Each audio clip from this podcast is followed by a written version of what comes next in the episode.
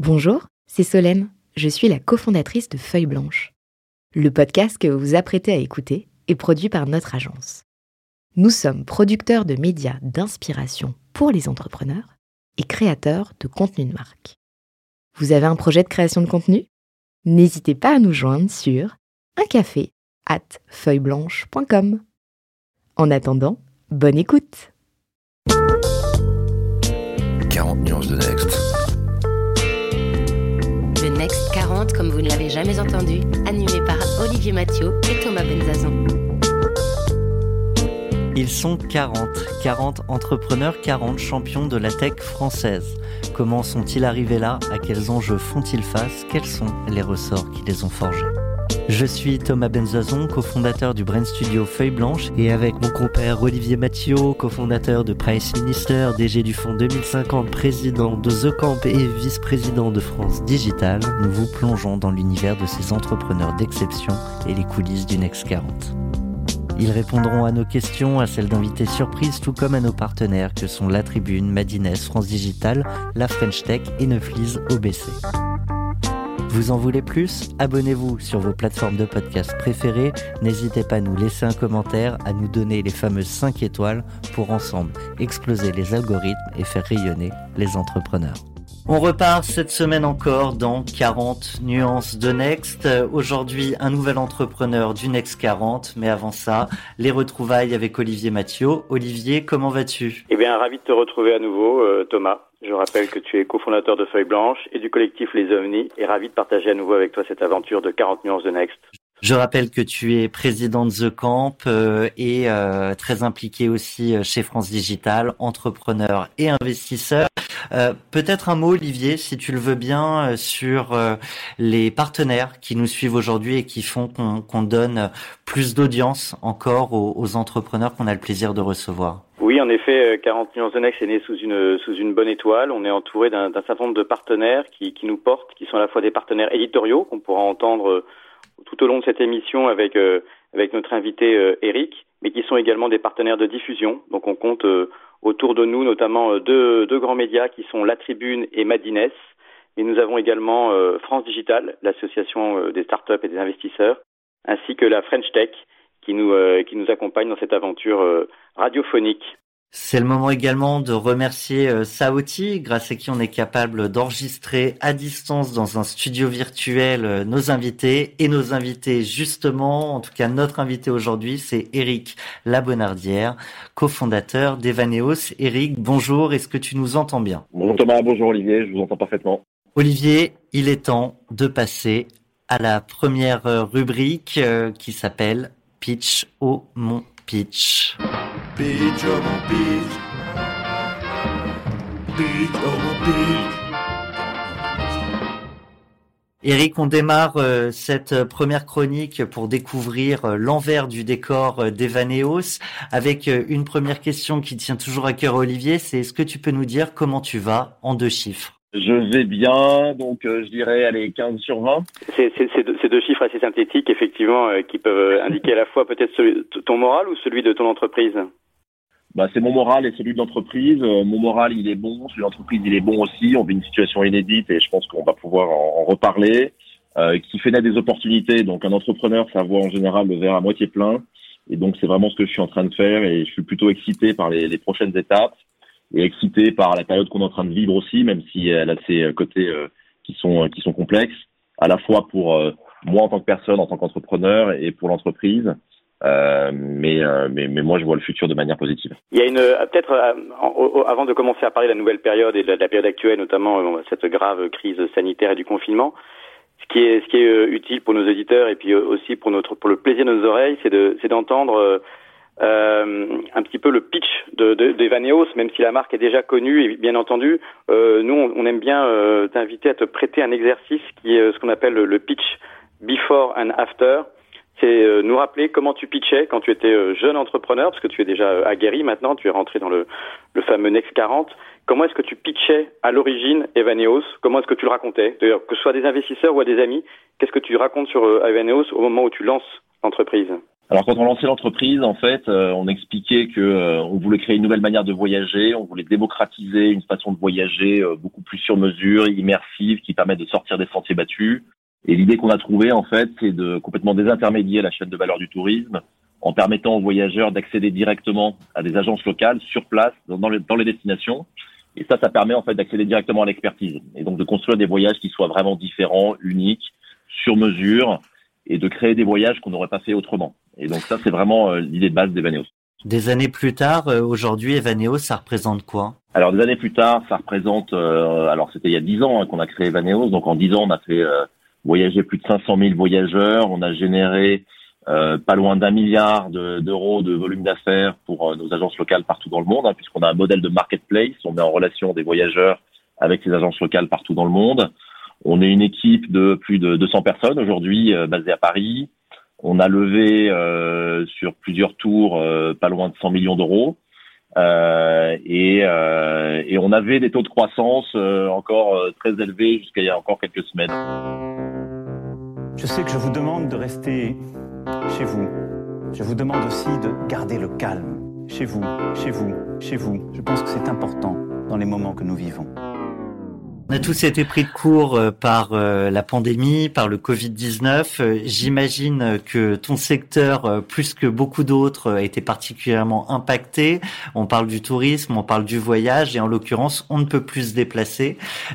comment aujourd'hui Evaneos prend cette vague de face? Alors évidemment, ça nous a impacté énormément. En fait, dès que la crise a commencé à émerger en Chine, on a vite compris qu'il allait avoir un impact assez majeur. Alors il y a une phase de déni un petit peu au début où on se dit que ça va euh, se contraindre uniquement euh, à la Chine. Les, les, frontières se sont fermées, donc euh, on n'a plus pu faire partir de voyageurs en Chine déjà dans un premier temps. Et rapidement en février, en fait, les frontières de destination se sont fermées, puis les frontières françaises. et donc on a été obligé d'être dans une phase plus de réalisme après la sidération qui était passée, et donc d'être tout de suite dans l'action. Euh, et pour nous, l'action, ça revient en fait à euh, manager une entreprise euh, dont le chiffre d'affaires est réduit de manière très très forte. Aujourd'hui, depuis notamment le confinement qui a été annoncé par Emmanuel Macron, les gens ne se projettent pas dans la préparation de leur voyage. Alors ils y pensent, ils ont envie de voyager, mais ils ne rentrent pas dans, dans la phase de préparation et de booking, bien évidemment, puisqu'on ne sait pas quand est-ce qu'on pourra de nouveau voyager à l'étranger.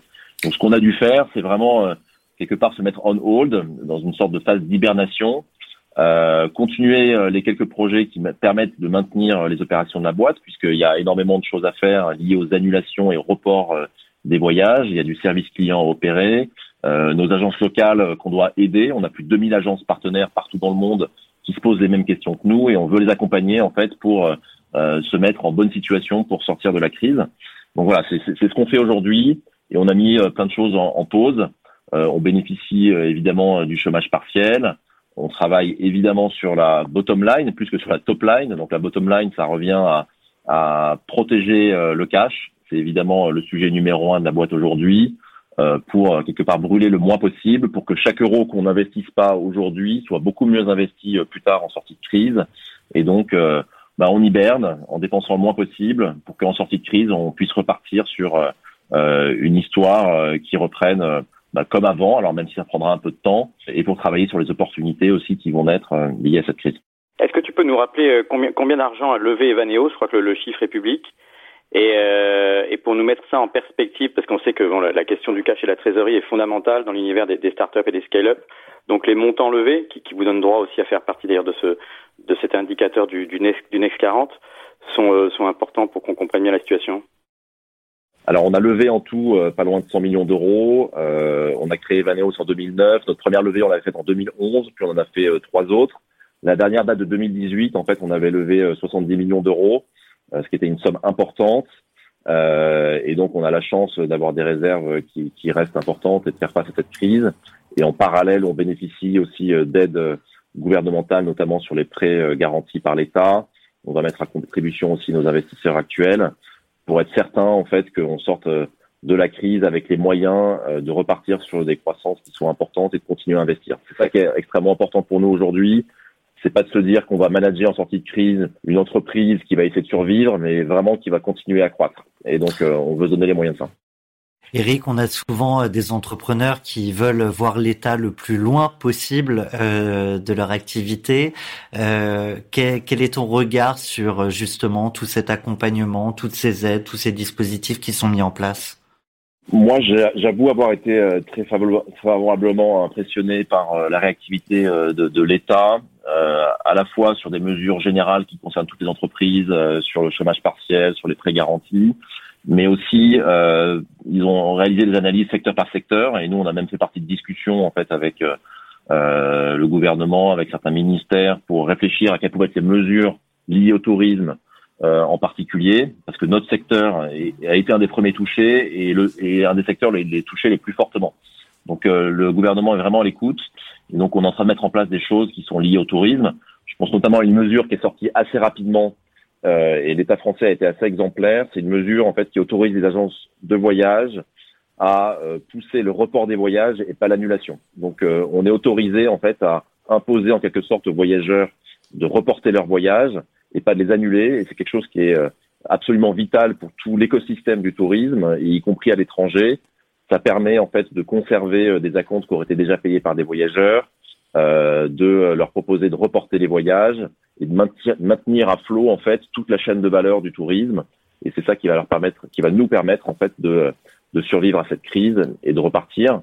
Donc voilà, donc ça, ça a été euh, fait de manière très réactive et c'est juste un exemple. Il y a d'autres mesures qui sont en train d'être discutées. Euh, donc je trouve que les mesures liées à la reprise de l'économie et au maintien à flot des entreprises du tourisme euh, sont, euh, sont vraiment bénéfiques.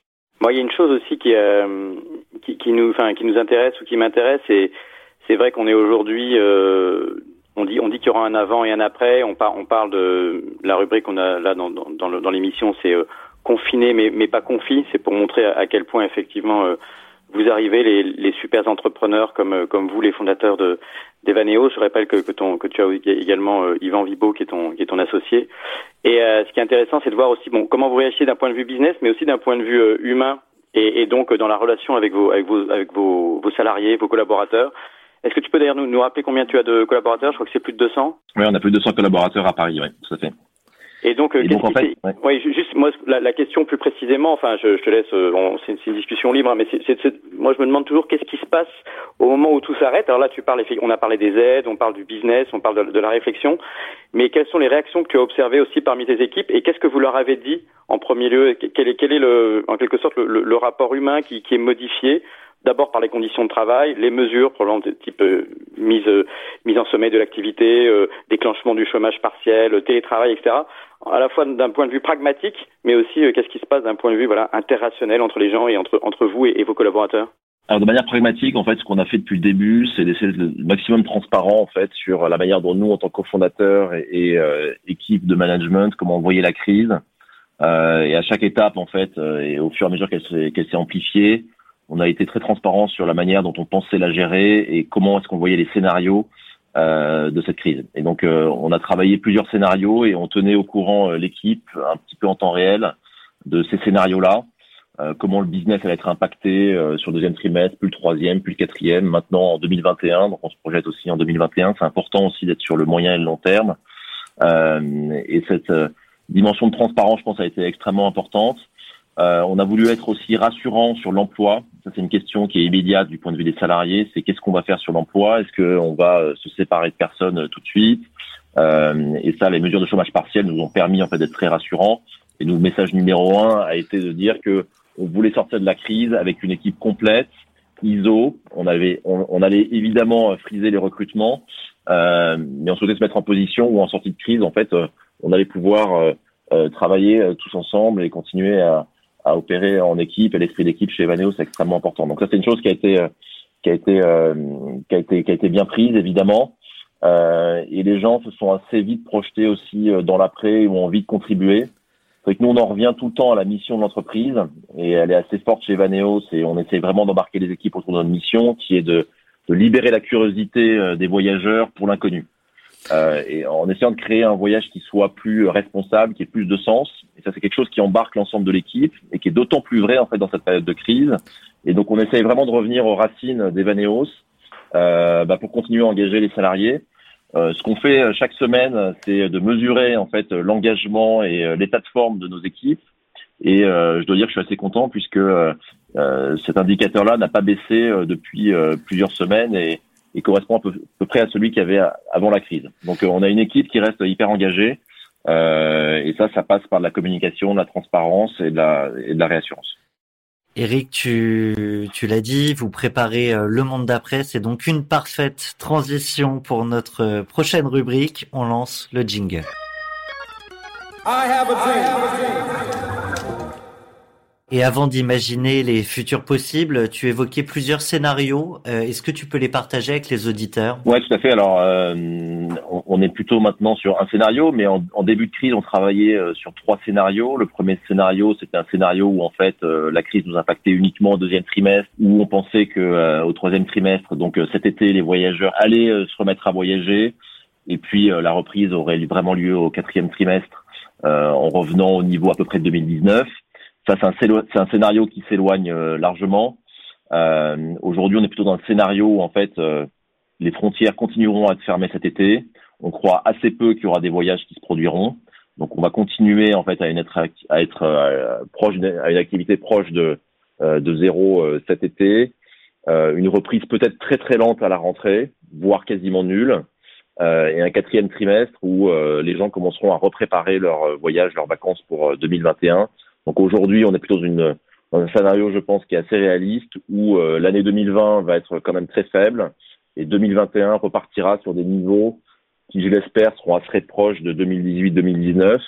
Ce qu'on voit dans le tourisme en général, c'est que euh, y a besoin d'environ deux ans pour revenir à des niveaux euh, normaux, mais aussi que c'est un secteur qui est extrêmement résilient.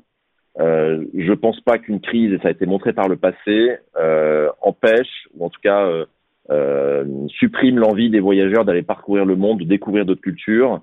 Et euh, finalement, euh, depuis très longtemps maintenant, et même je dirais depuis des siècles, malgré les guerres, malgré des crises sanitaires, malgré des crises financières, l'envie de voyager reste. Et donc ça, ça me rend extrêmement optimiste. En revanche, ce qui peut changer, c'est la manière dont les gens souhaitent voyager, à quelle fréquence ils voyagent et quel type de voyage ils, ils, ils projettent de faire. Ce qui est, ce qui est intéressant aussi, c'est de comprendre on parlait tout à l'heure un peu de, des problèmes de trésorerie et de cash. C'est du coup aussi la relation aux, investisseurs quand on parle du, monde d'après. Est-ce que vous avez une bonne relation avec vos investisseurs? Est-ce que tu peux dire de, manière générale, est-ce que quand une crise telle qu'elle arrive, euh, évidemment, elle, elle, frappe tous les secteurs de l'économie. En général, le numérique est plutôt un peu moins frappé parce que plus résilient, plus agile. Mais pour ce qui est du e-tourisme, bien entendu, vous êtes euh, en quelque sorte au, au cœur de la tempête. Et est-ce que dans ce cas-là, les, les investisseurs ont une réaction euh, plutôt de solidarité vis-à-vis de vous Est-ce qu'ils vous invitent et ils vous, aident à réfléchir finalement à ce, monde d'après Ou est-ce qu'ils sont euh, très court-termistes euh, et inquiets sur les questions de, gestion de cash et de et finalement de plutôt de la semaine d'après que que de l'année d'après? Ben, je dirais, on, réfléchit aux deux ensemble. on a mis en place en fait un board hebdomadaire, donc on se parle toutes les semaines maintenant. On les tient au courant de la gestion de la crise et on commence à se projeter sur le monde d'après. Moi, j'ai été, euh, j'ai été, je me suis senti très soutenu en fait par les investisseurs. Il y a évidemment eu un premier sujet qui était sur le cash. Euh, donc, on avait préparé nous d'abord en interne et ensuite on a présenté nos scénarios aux investisseurs. On a pu échanger au travers de ces scénarios, en choisir un et se mettre dans une position de refinancement euh, qui tienne compte de ce scénario et ils ont été complètement supportifs. Et 100% d'entre eux. On a six euh, investisseurs de capital risque au capital et euh, tous ont été supportifs et, et nous ont fait part de leur euh, de leur excitation euh, maintenue autour de notre projet euh, à long terme. Et donc il y a une vraie notion de long terme, et c'est ça que j'apprécie avec nos investisseurs, c'est qu'ils considèrent qu'Evaneos a une proposition de valeur suffisamment différenciante en fait par rapport à d'autres acteurs du tourisme, bah, pour qu'on puisse s'en sortir et, et je dirais même la renforcer par la suite. Eric, Olivier, je me fais une remarque euh, suite à ta réponse euh, parce qu'on a posé cette même question à Frédéric Mazella et, Julia Bijawi et la réponse c'était effectivement que les, investisseurs suivaient.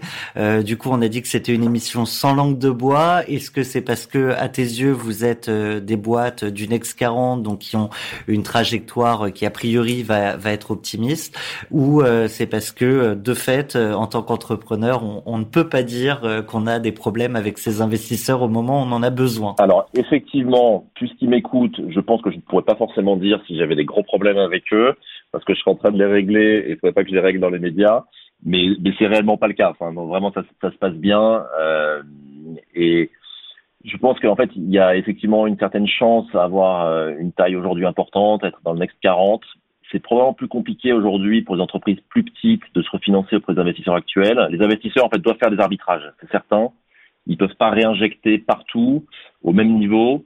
Euh, et si je me mets dans leurs bottes, ils ont probablement plus intérêt, en fait, à, euh, à générer, à continuer à, faire, à aider à générer de la croissance aux entreprises plus grosses sur lesquelles ils ont déjà injecté des sommes importantes plutôt que des petits tickets dans des plus petites boîtes. Et donc, euh, c'est à ces entreprises que je pense parce que c'est peut-être plus compliqué aujourd'hui d'aller lever des fonds sur des entreprises de seed avec des business models qui n'ont pas encore été éprouvés que les entreprises du Next euh, qui ont déjà des tailles critiques importantes avec des business models euh, qui fonctionnent.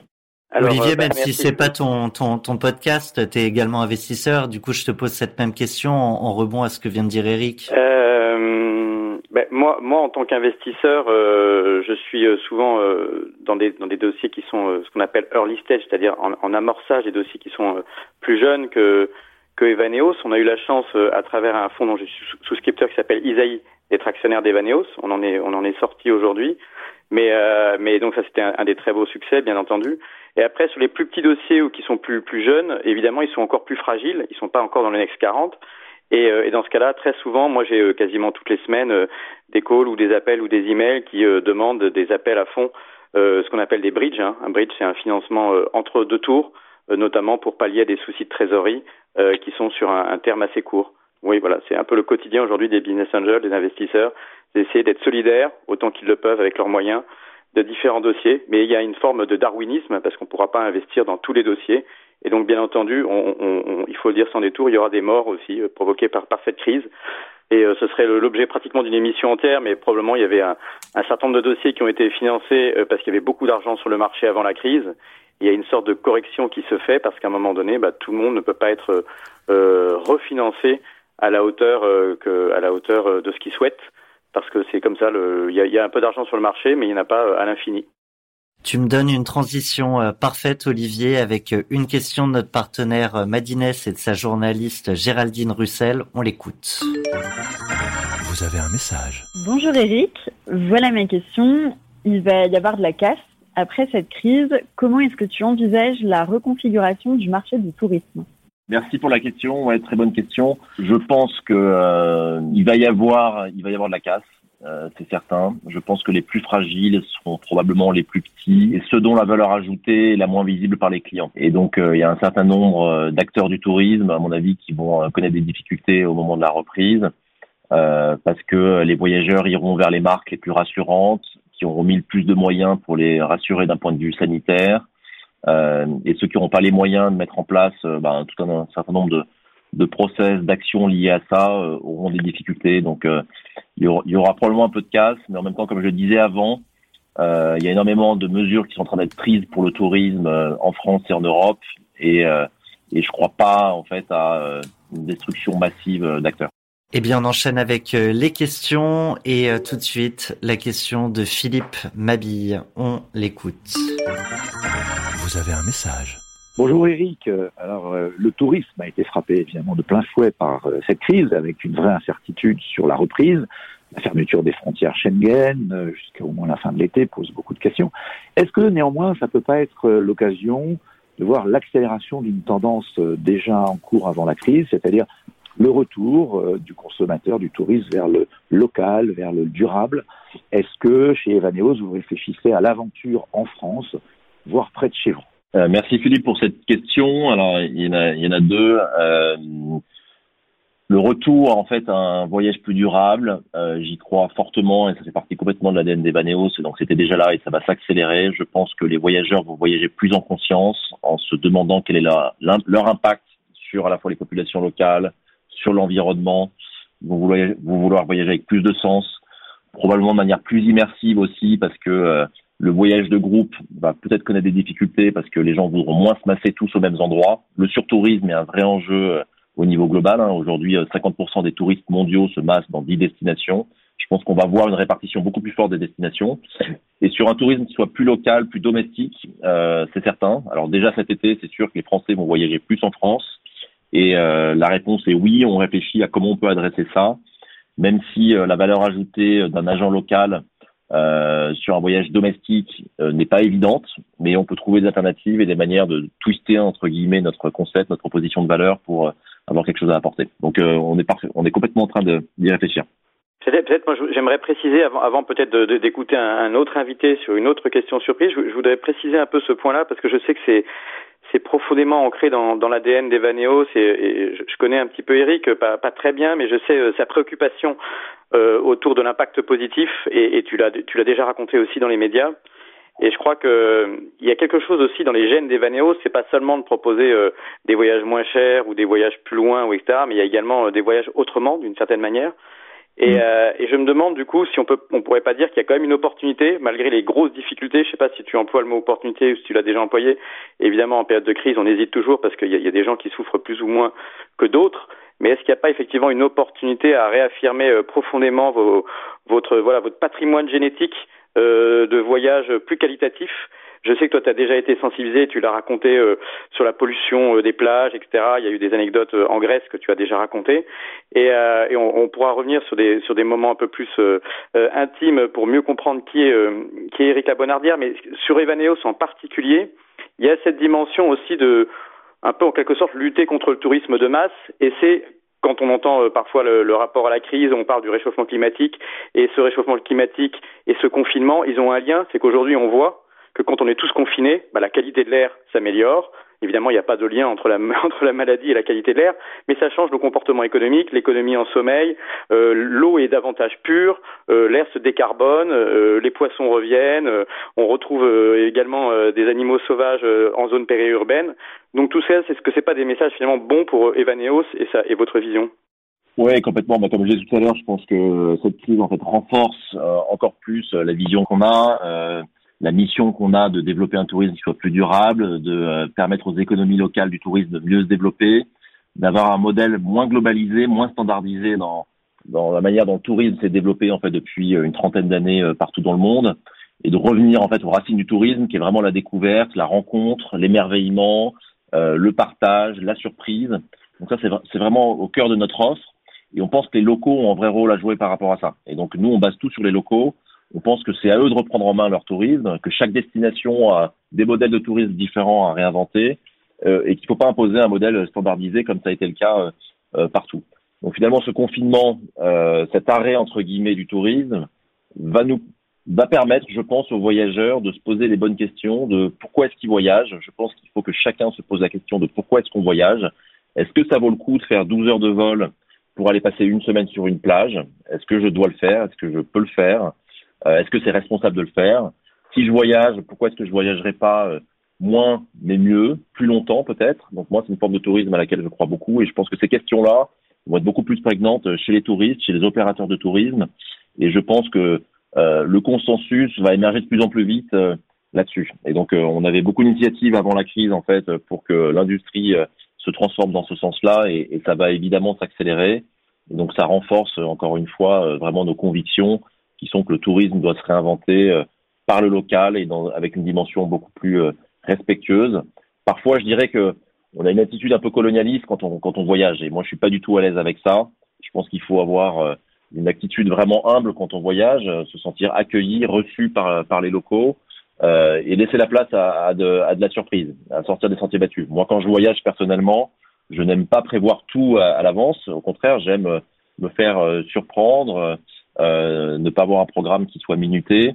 C'est vraiment ça chez Vaneos qu'on essaye de, de provoquer euh, grâce à, à, la connaissance du local en fait. Parce que si on ne connaît pas la destination parfaitement, ben, on ne sait pas euh, quoi faire, on ne connaît pas les alternatives aux lieux les plus connus, on va avoir tendance à, à suivre le guide de voyage et à se masser tous dans les mêmes endroits. Et le surtourisme ne trouvera une solution que si on répartit mieux les flux et si on apporte l'information aux voyageurs grâce aux locaux euh, sur euh, bah, ce qu'ils peuvent faire, ce qui, euh, qui, est, ce qui reste d'extraordinaire dans les destinations et qui, à mon avis, ne sont pas uniquement les lieux les plus, les, plus iconiques. Hein, donc, Alors, euh, Eric, me, euh, me permet d'interrompre parce que pour, pour, continuer à réfléchir sur ce tourisme d'après, le monde d'après, on a un autre invité en la personne du, du directeur général de l'association France Digital, qui est, que tu connais, qui est Nicolas Brienne. Donc on va, on va euh, lancer sa question, ça te permettra également de, de poursuivre cette explication. Vous avez un message. Bonjour Eric, tu fais partie des quelques entrepreneurs qui ont mis la, tech for good au cœur de leur business model. Tu fais très attention à ce que les bénéfices du tourisme reviennent aux communautés locales. À un moment de, crise, de crise existentielle, il y a beaucoup de fondateurs qui se posent la question du, du sens de ce qu'ils font et de comment remettre au cœur de leur business model de la tech for good. Si tu avais des conseils pour eux, quels seraient-ils? Les aspects durables, tech for good, etc., sont pour moi pas des sujets adjacents en fait au business model. Hein. C'est-à-dire une première chose euh, dans ma réponse, c'est que euh, ça doit être pensé euh, de plus en plus au tout début, et j'ai l'impression que les nouvelles générations d'entrepreneurs le font en fait dans la plupart des startups qu'on voit aujourd'hui. L'aspect durable, impact, est au cœur du concept, euh, et c'est pas un sujet RSE de type compliance qu'on peut observer chez les, les, les, plus gros groupes. et donc ça, je pense que c'est plutôt une bonne nouvelle. Et donc pour faire ça, moi je pense que c'est extrêmement important en fait de, euh, de comprendre quelles sont euh, les attentes et l'impact de l'ensemble des, des, acteurs de l'écosystème de l'entreprise. C'est pas juste l'entreprise qui doit réfléchir sur elle-même à comment est-ce que ça va avoir un impact euh, moins fort, mais se dire comment je peux aider l'ensemble des acteurs de mon écosystème. Et nous en tant que marketplace par exemple, c'est nos voyageurs, ce sont nos agences locales qui chacun ont un impact et on réfléchit avec elles à qu'est-ce qu'elles peuvent actionner. Et donc finalement c'est engager euh, l'ensemble des parties prenantes euh, dans la réflexion. Nous, ce qu'on est en train de faire, par exemple, c'est euh, de, de, se lancer dans un processus de certification B Corp qui va nous obliger, entre guillemets, à monitorer l'impact à la fois des Vaneos, de nos voyageurs, de nos agences locales, y compris aussi avec nos investisseurs. Et quelque part, ça engage. Donc finalement, il y a, il y a une sorte de pacte commun à trouver avec toutes les parties prenantes. Et je pense que c'est ça la clé du succès. Sinon, on reste confiné sur des petites actions avec des petits effets. Et euh, c'est plutôt un, un, l'ensemble d'une industrie, d'un écosystème euh, à, à, faire bouger. Donc euh, c'est ça mon conseil. Est-ce que tu luttes pas euh, contre euh, l'instagramisation du tourisme? Si, c'est, enfin, il y a un nombre d'exemples absolument hallucinants de lieux qui ont été complètement détruits en fait par l'afflux massif de personnes qui sont venus grâce à Instagram. J'ai un, exemple en tête qui s'appelle Pulpit Rock, euh, qui est en Norvège, euh, qui est euh, en fait un, une falaise qui domine un fjord, qui est absolument magnifique. Euh, et il y a des photos qui sont absolument incroyables qui circulent sur Instagram où on voit des gens tout seuls au bout de ce rocher qui domine de, de 600 mètres le fjord. Et en fait, quand on voit l'envers du décor, on voit qu'il y a une queue d'Instagrammeurs qui sont en train de d'attendre de, pouvoir prendre leurs photos euh, et euh, ça pose des gros problèmes de sécurité et je crois même qu'il y a eu des morts à cet endroit-là. Donc euh, pour moi la solution, c'est je dois avouer ma grande honte que je suis allé à cet endroit. Donc euh, ouais, mais je, je, dis ça en fait, je me moque de moi-même, mais je voulais te poser cette question aussi qui qui qui est en fait très souvent on critique le tourisme de masse et, et souvent on est sur place quand on est en train de le critiquer. Donc on est on est à la fois partie du problème et, et, analyse de la situation. Et donc, on aimerait euh, pouvoir être seul sur la planète d'une certaine manière, et c'est la contradiction, euh, une sorte de, de, de, paradoxe interne, ce qui m'amène à, à, à, te, à, à, te, faire peut-être réfléchir sur une question que, que tu as déjà en tête, bien sûr, mais dans ce monde d'après qu'on est en train de préparer, et probablement on l'a bien compris à travers ton ta réflexion, le tourisme d'après était déjà en réflexion dans le tourisme d'avant, chez Evaneos en particulier. Vous étiez en avance là-dessus. Malgré tout, est-ce que dans si on, est, élargit ça un peu à l'univers du, numérique, et c'est un peu ma, question philosophique, on, se renvoie parfois la balle avec Thomas là-dessus, donc c'est un petit clin d'œil. Ma question philosophique, c'est est, est-ce que les concepts finalement même du numérique, qui sont la croissance et la globalisation, ces deux concepts qui sont euh, adorés, qui sont chéris par les, par les investisseurs, hein, c'est euh, on parle même d'hypercroissance, est le plus vite possible et est le plus loin possible. Euh, donc euh, c'est ce qui fait euh, les géants, les, les, unicorns, les licornes comme on dit en français, donc euh, finalement le Next 40. Est-ce que c'est pas des concepts qui sont déjà en, tant que tels, d'une certaine manière, un peu comme le tourisme de masse, porteurs du germe du problème? Et je dis ça alors que je ne suis pas un apôtre de la décroissance et moi-même je suis investisseur et entrepreneur. Mais bon, c'est important qu'on en parle aujourd'hui parce qu'on est face à cette crise. Moi, moi, je suis pas du tout contre la croissance euh, non plus. Je pense, qu'on peut avoir une croissance raisonnée et que ça ne doit pas être le seul but qui euh, doit être poursuivi. Je pense que cette crise fait, va faire prendre conscience aussi à beaucoup d'entreprises que la croissance n'est pas le seul indicateur à suivre. On va se remettre aussi beaucoup plus sur des sujets de recherche de rentabilité, de business model vertueux. Euh, même les investisseurs, à mon avis, vont être beaucoup plus encore en recherche de ça, même si c'était une, une, tendance un peu récente. Euh, donc les entreprises qui auront la valeur demain, à mon avis, c'est pas forcément celles qui grossiront le plus vite mais c'est celles qui auront des business models vertueux et qui auront euh, des, je dirais, des propositions de valeur suffisamment différenciantes et à impact positif pour créer des marques fortes. Et je crois que les valeurs de marque, euh, la, valeur, des marques aussi va, être de plus en plus euh, de plus en plus importante. Le numérique, à mon avis, ne va pas contre tout ça. Euh, je pense au contraire, dans certains cas, que le numérique peut permettre de créer des modèles plus vertueux et pas globalisés, pas standardisés, parce que en fait, il permet de rapprocher les gens. Et quand on crée une marketplace, en fait, on permet à des gens qui ne se seraient pas connus avant de se rencontrer. Euh, finalement, on réconcilie euh, le numérique, le digital avec de l'humain et on peut être comme ça de manière beaucoup plus, beaucoup plus granulaire en fait. Et c'est notre cas chez Evaneos. En fait, grâce au numérique, on permet à des agences locales à l'autre bout du monde d'accéder à des voyageurs auxquels elles n'auraient jamais accédé, de créer avec elles, avec eux, des voyages, des voyages qui sont qui sont différents, qui ont un impact plus positif. Euh, et, et, ça, ça n'aurait pas été permis euh, sans le numérique. Donc je pense que le numérique fait naître des opportunités aussi qui vont au contraire contre la globalisation, qui vont euh, euh créer plus de liens sociaux euh, et qui vont rendre des industries aussi peut-être plus euh, plus armées pour euh, pour un futur plus humain quoi.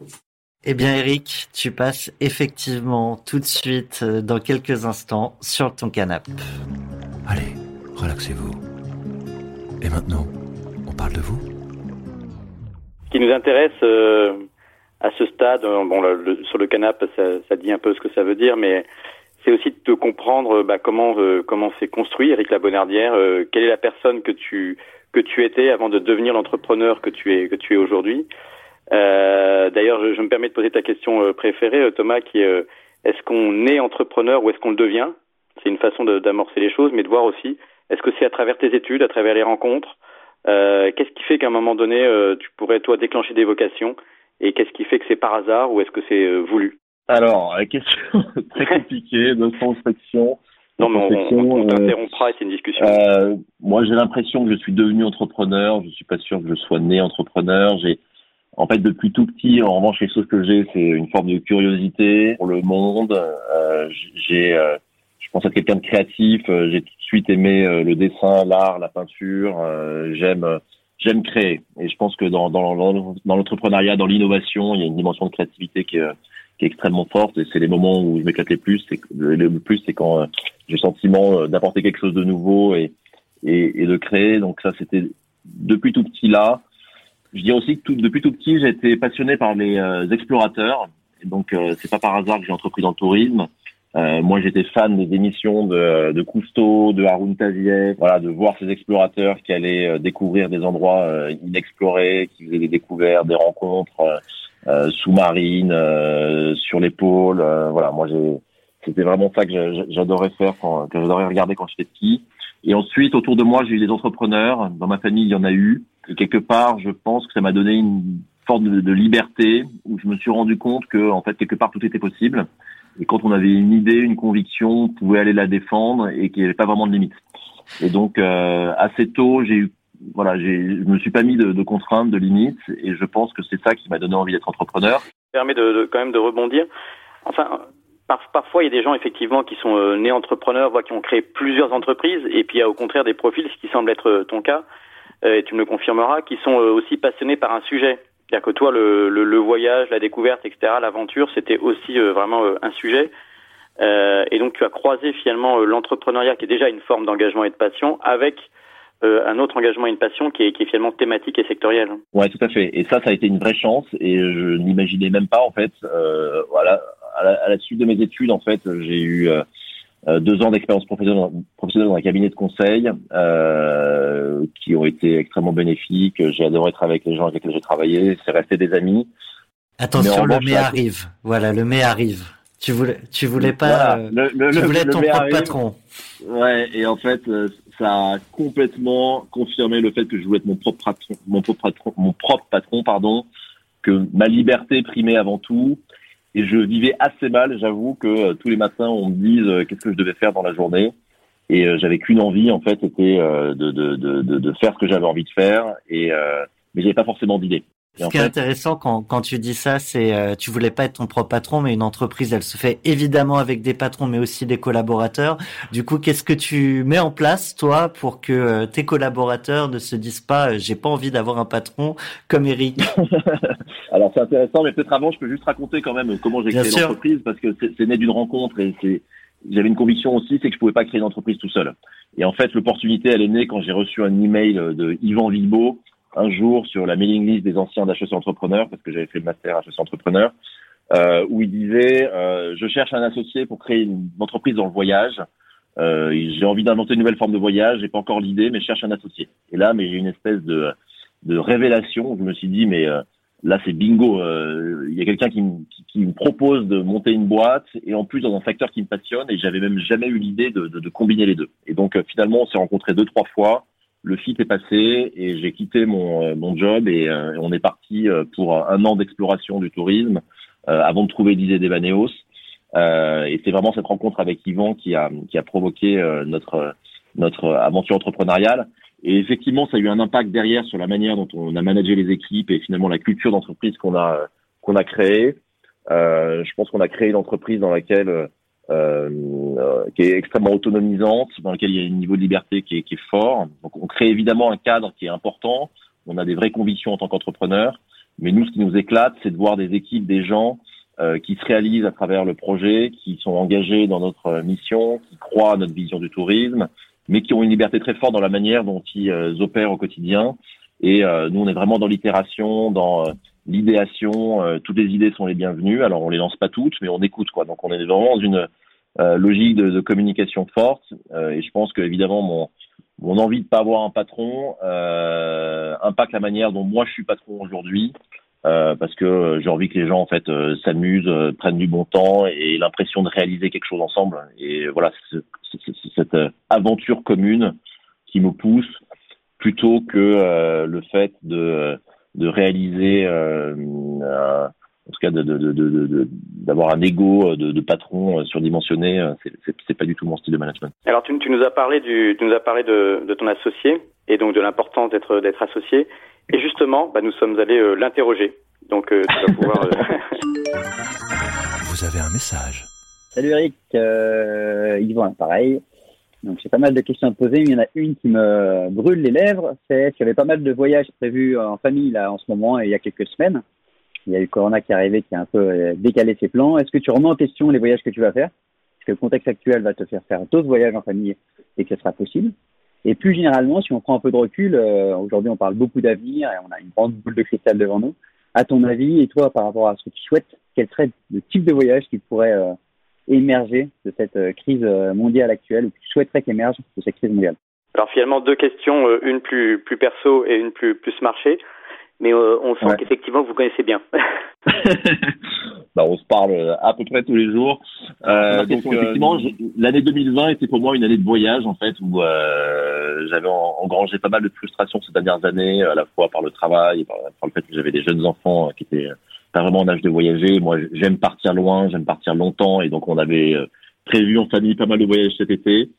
Euh, et donc, euh, ils sont, je suis en train de les annuler. Hein, je, je pense. Est-ce que tu peux, tu peux nous faire rêver en nous disant quelle destination était sur ton sur ta liste? Alors, euh, je devais partir un mois au mois d'août euh, à Madagascar et j'avais mis, euh, j'avais passé plusieurs semaines de préparation de ce voyage.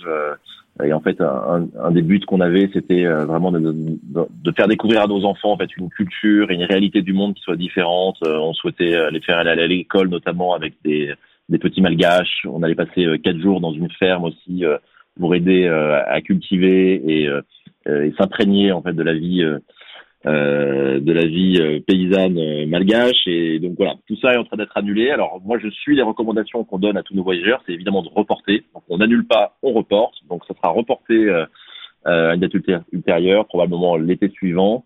J'ai eu la chance aussi de partir dans le désert au mois de février euh, au Maroc. Et donc on est parti en famille euh, dans, dans, le désert. Euh, C'était absolument incroyable. Donc euh, voilà, j'avais quand même engrangé un peu d'expérience de voyage juste avant le début de la crise. Donc voilà, ma frustration est quand même un peu limitée. mais donc voilà, tout ça n'est que partie remise, évidemment. Et ensuite sur Qu'est-ce que ça fait naître chez moi comme envie? Moi, ça me donne envie, en fait, le fait d'être enfermé chez moi aussi, d'être encore plus euh, surpris d'aller dans des endroits encore plus euh, plus nouveaux auxquels j'aurais pas pensé. Donc je pense que ma ma checklist, ma to-do list euh, de voyage euh, va un petit peu changer. J'ai envie aujourd'hui d'aller dans, dans, dans des endroits en fait où je vais vivre des expériences de rencontres et où je fais des choses, où j'apprends des choses. Eric, euh, alors le, le prend pas mal, mais quand on a préparé cette émission, on a eu plein d'infos de, de, tes proches et tu m'as fait penser à, à mon grand-père euh, qui euh, toujours voulait euh, être le premier à, à passer un chemin, euh, première trace sur les pistes de ski, ou qui avait même sa, sa faux pour ouvrir des brèches dans, dans, des sentiers. Et en fait, on, on m'a dit que, que c'est exactement la, la, même chose chez toi et à peu près à tous les niveaux, que sur une plage, tu voulais être le premier à, à voir tel coquille celui que personne n'avait vu. Et, euh, et j'ai l'impression que ça, que ça revêt quelque chose de très profond que qui s'applique en fait dans, dans toutes tes, tes aventures. Ouais, c'est vrai. Alors, euh, j'ai jamais fait de thérapie, hein, donc euh, je ne saurais pas analyser tout ça, mais euh, bienvenue sur le canapé. Mais, mais j'aime bien la description de ton grand-père. Euh, on pourra continuer la thérapie euh, par la suite et tu pourras m'en parler, ça m'intéresse. Mais effectivement, voilà, j'aime bien ce côté, J'aime bien ce côté défricheur, euh, aventurier, explorateur, nouveau. Euh. c'est vrai que moi, quand je vois une queue quelque part, euh, je fuis quoi. Je j'aime pas attendre. j'aime pas être un mouton en fait. Voilà, clairement. Ouais. Et, si, coup... si, je peux me permettre de, de faire aussi, du coup, parce qu'on est dans les petites allusions personnelles, c'est intéressant de, de, de, penser. Il y a, il y a un, un, un, de mes cousins que vous connaissez tous les deux et qui est déjà intervenu dans 40 nuances de Next, qui est Pierre Kosciusko-Morizet et tu le connais bien également, Eric. Et donc, on, on partage un grand-père, donc c'est assez amusant. On fait la petite rubrique intime, mais notre grand-père était un, un, explorateur à part entière. Et j'ai lu, euh, Eric, que toi, tu lis, que, tu regardais beaucoup les, les, les documentaires de Cousteau, euh, d'Arun Taziev, euh, etc.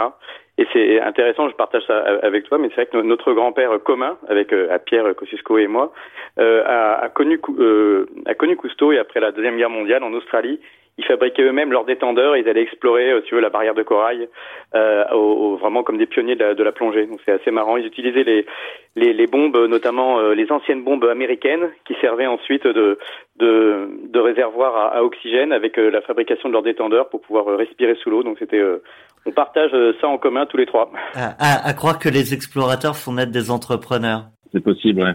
Bah, avec plaisir pour creuser ces sujets. On pourra faire une émission là-dessus.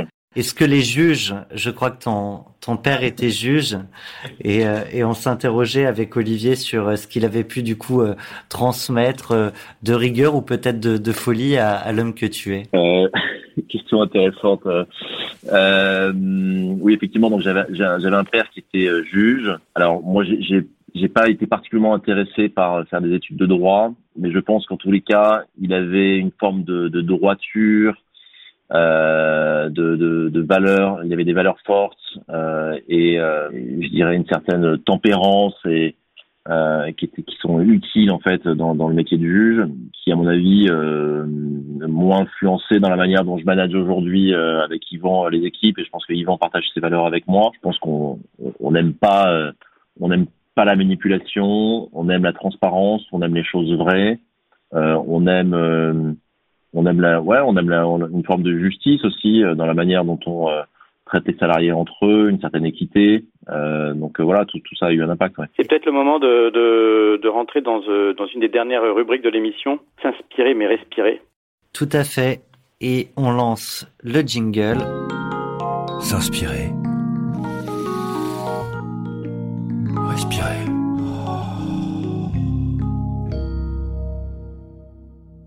Et je propose d'ailleurs de, de, commencer cette rubrique avec euh, une question d'un proche, très très proche même, euh, qui, qui, va nous permettre de découvrir euh, peut-être quels sont tes drivers, ce qui t'inspire, où tu vas puiser ton énergie, avec une question qu'on écoute tout de suite.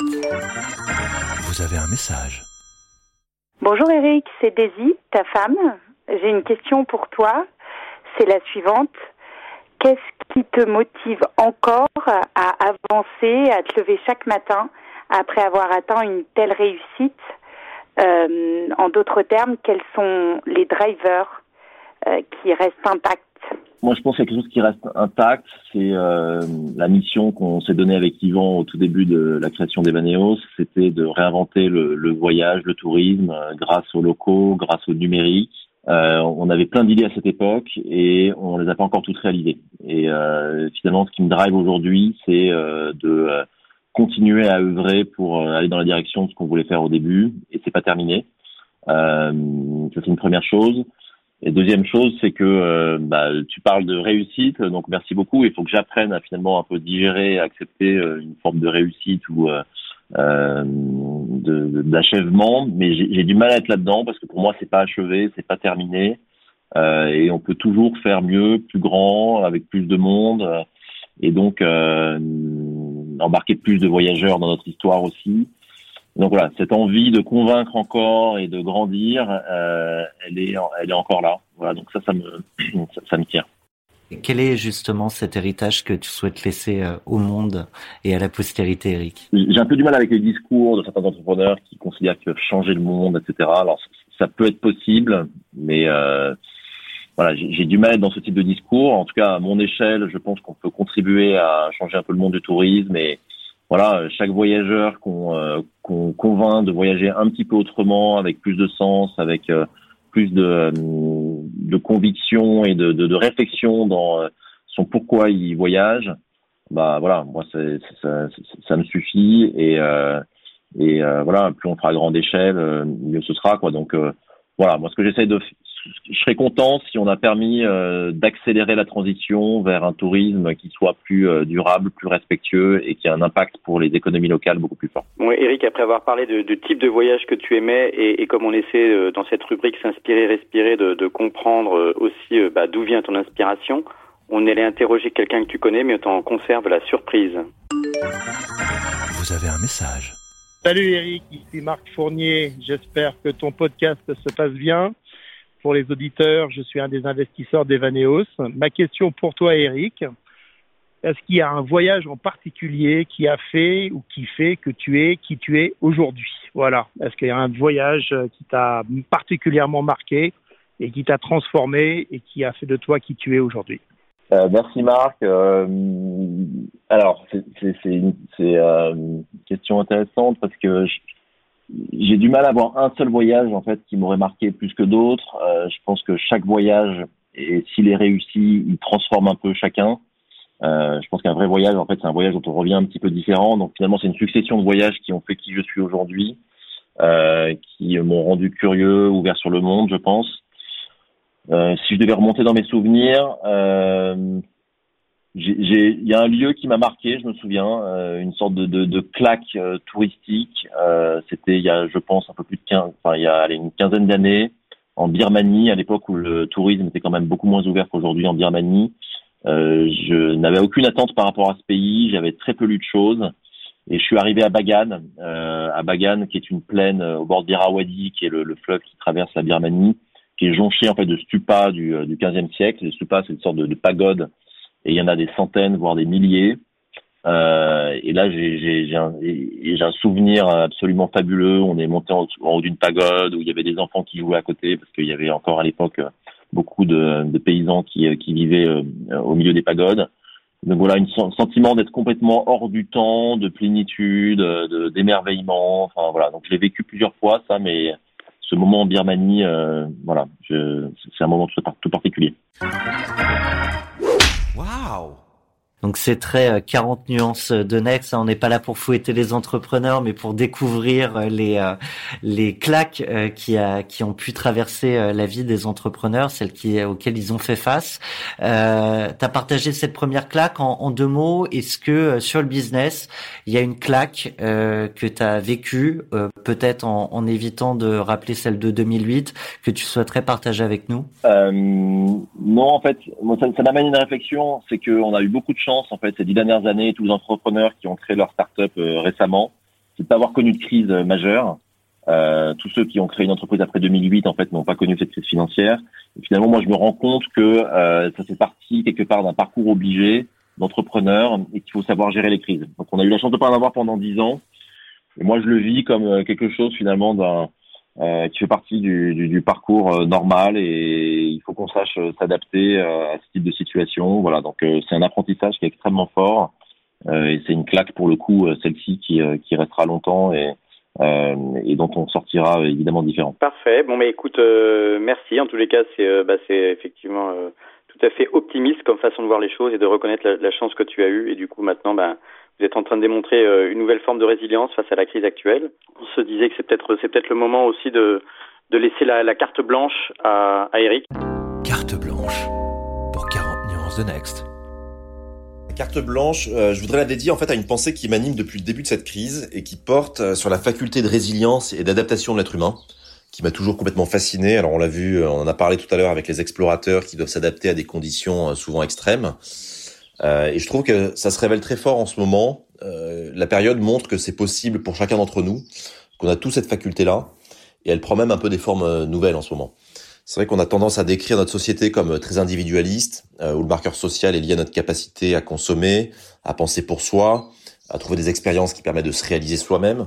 Et je trouve que depuis cette crise, on change un peu de système de valeurs dans lequel on est forcé de voir l'humanité comme un tout, euh, de se penser tous ensemble, euh, quelle que soit sa nationalité, son milieu social, et tout ça parce qu'on a, on a trouvé un ennemi commun. Et quelque part, on n'a plus le luxe de se faire la guerre entre nous, mais de faire la guerre contre ce virus, trouver des solutions, s'adapter euh, pendant qu'il existe encore, et évidemment trouver des solutions pour qu'il disparaisse euh, un jour. Donc je trouve ça extrêmement fort. Euh, ça fait naître des solidarités très fortes, nouvelles. ça crée des ponts qui se créent entre des professions, des pays, des entreprises. Notamment d'ailleurs le numérique joue un rôle d'accélérateur hyper fort là-dedans. Alors je pourrais l'illustrer, j'ai envie d'illustrer en fait à travers deux choses. Le premier, c'est la première, c'est sur la solidarité. Je voudrais mettre en avant euh, une initiative qui permet de soutenir financièrement euh, Protège ton soignant. Euh, c'est un, un, site qui s'appelle starsolidaire.com, star au pluriel-solidaire au pluriel.com, qui est en fait une tombola en ligne. Vous achetez des tickets et vous pouvez remporter euh, des expériences avec des stars de votre choix. Donc c'est euh, à la fois hyper utile et sympa. En, sortie de confinement, ça permettra d'aller vivre des expériences fortes avec des stars. Et juste quelques exemples, parce qu'il y en a des dizaines. Euh, vous pouvez remporter euh, une veste dédicacée d'Alain Prost. Vous pouvez aller dans les coulisses d'un concert de M, passer une demi-journée de tournage avec Alice Taglioni. Voilà, plein de choses top. Donc vraiment foncez sur le site, euh, c'est utile et fun. Donc n'hésitez pas. Et deuxième chose sur la résilience, bah, je voudrais en fait parler de l'exemple le plus proche que j'ai de moi, qui est l'équipe Evaneos. On est 200 et euh, je trouve que euh, la manière dont on a réagi, dont l'équipe a réagi à cette crise, bah, euh, illustre parfaitement la, la, capacité de résilience. C'est vrai que en l'espace de quelques heures, on a dû tous s'adapter à, à, travailler chez soi, à trouver des nouveaux process, à trouver des solutions pour être efficace, voire même parfois plus efficace qu'avant sur certains sujets. Euh, nous, on a vu naître des bonnes volontés de partout, des idées, de la créativité, euh, un, optimisme très fort malgré la situation difficile. Euh, et tout ça dans un esprit euh, très positif quoi. Donc euh, moi je suis absolument épaté, ébahi par la réaction de l'équipe. Donc voilà, je voulais profiter de ma carte blanche pour les remercier. Je m'attendais pas vraiment à autre chose, mais ça reste surprenant pour moi de de, de voir la capacité d'une équipe comme ça à se positionner en temps de crise et et à, et à faire face avec optimisme à tout ça. Voilà. Donc c'était ma carte blanche. merci à tous. C'était la carte blanche d'Éric Labonardière et euh, on vous propose tout de suite de passer à la rubrique Sista. On souhaitait dans cette rubrique avec toi, euh, Eric, euh, bah, dire que le monde d'après euh, serait plus mix, qu'il y aurait peut-être plus de femmes entrepreneurs et plus de femmes demain à vous rejoindre dans ce beau palmarès qu'est le Next 40. On t'a demandé de choisir une entrepreneur que tu souhaitais mettre en avant dans, dans cette rubrique Sista. Est-ce que tu peux nous en dire un mot? Oui, tout à fait. Alors, c'est une entrepreneur euh, amie qui s'appelle Caroline Payou, euh, qui a créé une entreprise qui s'appelle Ignition Programme, qui est une, euh, une sorte de, de, de, cabinet de recrutement nouvelle génération qui aide des startups à trouver les meilleurs profils et des, euh, des personnes sur le marché de l'emploi qui ont envie plutôt de quitter des grands groupes pour aller diriger vers les startups. Elle a eu cette vision euh, très tôt en fait que ça allait devenir une tendance forte et elle l'a fait de manière complètement innovante avec une culture d'entreprise qui lui est très propre et que j'admire. Voilà, donc j'avais envie de la mettre en avant. Alors, est-ce qu'on peut te demander de lui poser une question et on aura notre envoyé spécial Solène qui pourra qui pourra te, se faire ton porte-parole? Alors j'ai une question à poser à Caroline. Alors je ne sais pas quand ça sera diffusé ce podcast, mais euh, peut-être aura-t-elle accouché à ce moment-là de son euh, troisième enfant. Et je voudrais lui demander si elle souhaitait à ce nouveau bébé un jour d'être entrepreneur. Et si oui, euh, quel conseil elle lui donnerait? Et sinon, pourquoi? Donc tu nous mets dans une sacrée position. Il va peut-être falloir qu'on l'appelle euh, en salle d'accouchement pour pouvoir sortir euh, à temps ce, ce podcast. Euh, ben, elle, elle, nous le dira. C'est la situation extrême du voyage que, que, que préconise Evaneos. Exactement. Eric, il est euh, temps pour nous euh, de te remercier. C'était euh, le 40 nuances de Next d'Eric Labonardière. Olivier, je te propose aussi qu'on qu'on incite tous ceux qui nous suivent, tous ceux qui nous écoutent à, à suivre nos aventures, alors celle d'Eric et, et celle des prochains entrepreneurs qu'on va recevoir, en s'abonnant à, à l'ensemble des plateformes, que ce soit sur iTunes, Spotify, Deezer, Google Podcast. C'est évidemment en vous abonnant et en, et en écoutant euh, qu'on va pimper euh, les algorithmes des plateformes et, remonter euh, plus haut et donner la parole encore plus fort de ces entrepreneurs. Et n'hésitez pas à vous abonner également au, compte Instagram et au compte Twitter hashtag 40 nuances de Next. Eric, peut-être un mot de la fin? Sur quoi tu aimerais conclure bah, J'aimerais conclure euh, déjà par vous remercier pour euh, cet échange euh, intéressant qui, je l'espère, sera aussi pour les auditeurs et bah, pousser tout le monde en fait à penser voyage, à penser évasion, à vous demander où est-ce que vous partirez une fois que ce sera possible. Et, euh, et voilà, le, le, voyage forme la jeunesse et euh, pour moi c'est une partie de la vie quoi. Donc j'espère que beaucoup d'entre vous partagent ça.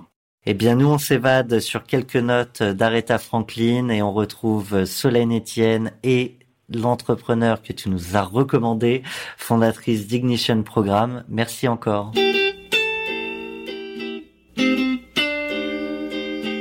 Caroline Payou, cofondatrice d'Ignition Programme, et le choix Sista d'Éric Labonardière dans 40 nuances de Next. Caroline, bonjour.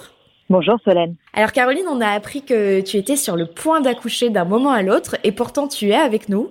Alors tu es maman, tu es future maman, tu es entrepreneur. Comment on réussit à concilier tout ça? Écoute, en fait c'est la vie, c'est ça qui est marrant, c'est quand il y a plein de choses en même temps.